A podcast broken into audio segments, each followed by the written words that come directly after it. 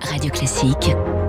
3 minutes pour la planète. Bonjour Baptiste Gabory. Bonjour François, bonjour à tous. J-2 avant le premier tour de la présidentielle. Alors après les éoliennes hier matin, place au nucléaire et au sort qui sera réservé à cette filière. Faut-il la relancer pour assurer une énergie bas carbone en France? Le débat reste très vif. Oui, la question énergétique n'a pas été oubliée durant cette campagne. On a parlé de gaz, évidemment, de pétrole aussi, et donc de nucléaire. Le nucléaire présenté comme un outil indispensable pour permettre de produire une énergie décarbonée en France. Valérie Faudon est la déléguée générale de la SFEN, la Société française d'énergie nucléaire. On doit sortir des énergies fossiles et pour ça, on va avoir besoin de beaucoup d'électricité, en particulier pour électrifier euh, les transports. On va énormément développer euh, les renouvelables, mais on aura besoin d'un socle nucléaire qui garantira euh, notre sécurité d'approvisionnement 24 heures sur 24 du renouvelable et de nucléaire, le nucléaire permettant d'assurer notamment une production pilotable. C'est vraiment un enjeu de stratégie robuste qui s'appuie en plus sur euh, nos forces industrielles puisque notre filière nucléaire est notre troisième euh, filière industrielle. Elle est extrêmement créatrice d'emplois euh, dans les territoires. C'est une industrie qui forme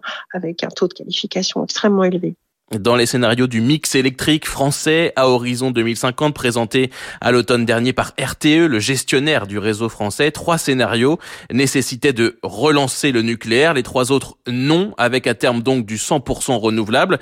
C'est donc possible, selon Yves Marignac, porte-parole de l'association Negawatt, possible mais surtout souhaitable selon lui, car les renouvelables peuvent se déployer rapidement, pas le nucléaire investir dans le nucléaire aujourd'hui euh, ne peut porter des fruits qu'à un horizon euh, de 15 ans ou plus. Et euh, tout l'investissement qui est mis dans cette solution pendant cette période est un investissement qui manque dans des solutions comme les renouvelables et la maîtrise de la demande qui, elles, apportent des bénéfices beaucoup plus rapidement et beaucoup plus efficacement cette opposition. On la retrouve donc dans les programmes des candidats avec à gauche une sortie progressive euh, du nucléaire chez Jean-Luc Mélenchon, Yannick Jadot ou encore euh, Anne Hidalgo. Pas pour le communiste Fabien Roussel qui, euh, comme Emmanuel Macron ou Valérie Pécresse, opte pour la construction de nouveaux réacteurs, tout comme pour Marine Le Pen. Karine Sebi est professeure et responsable de la chaire Energy for Society à l'école de commerce de Grenoble. Elle refuse de trancher mais regrette que le débat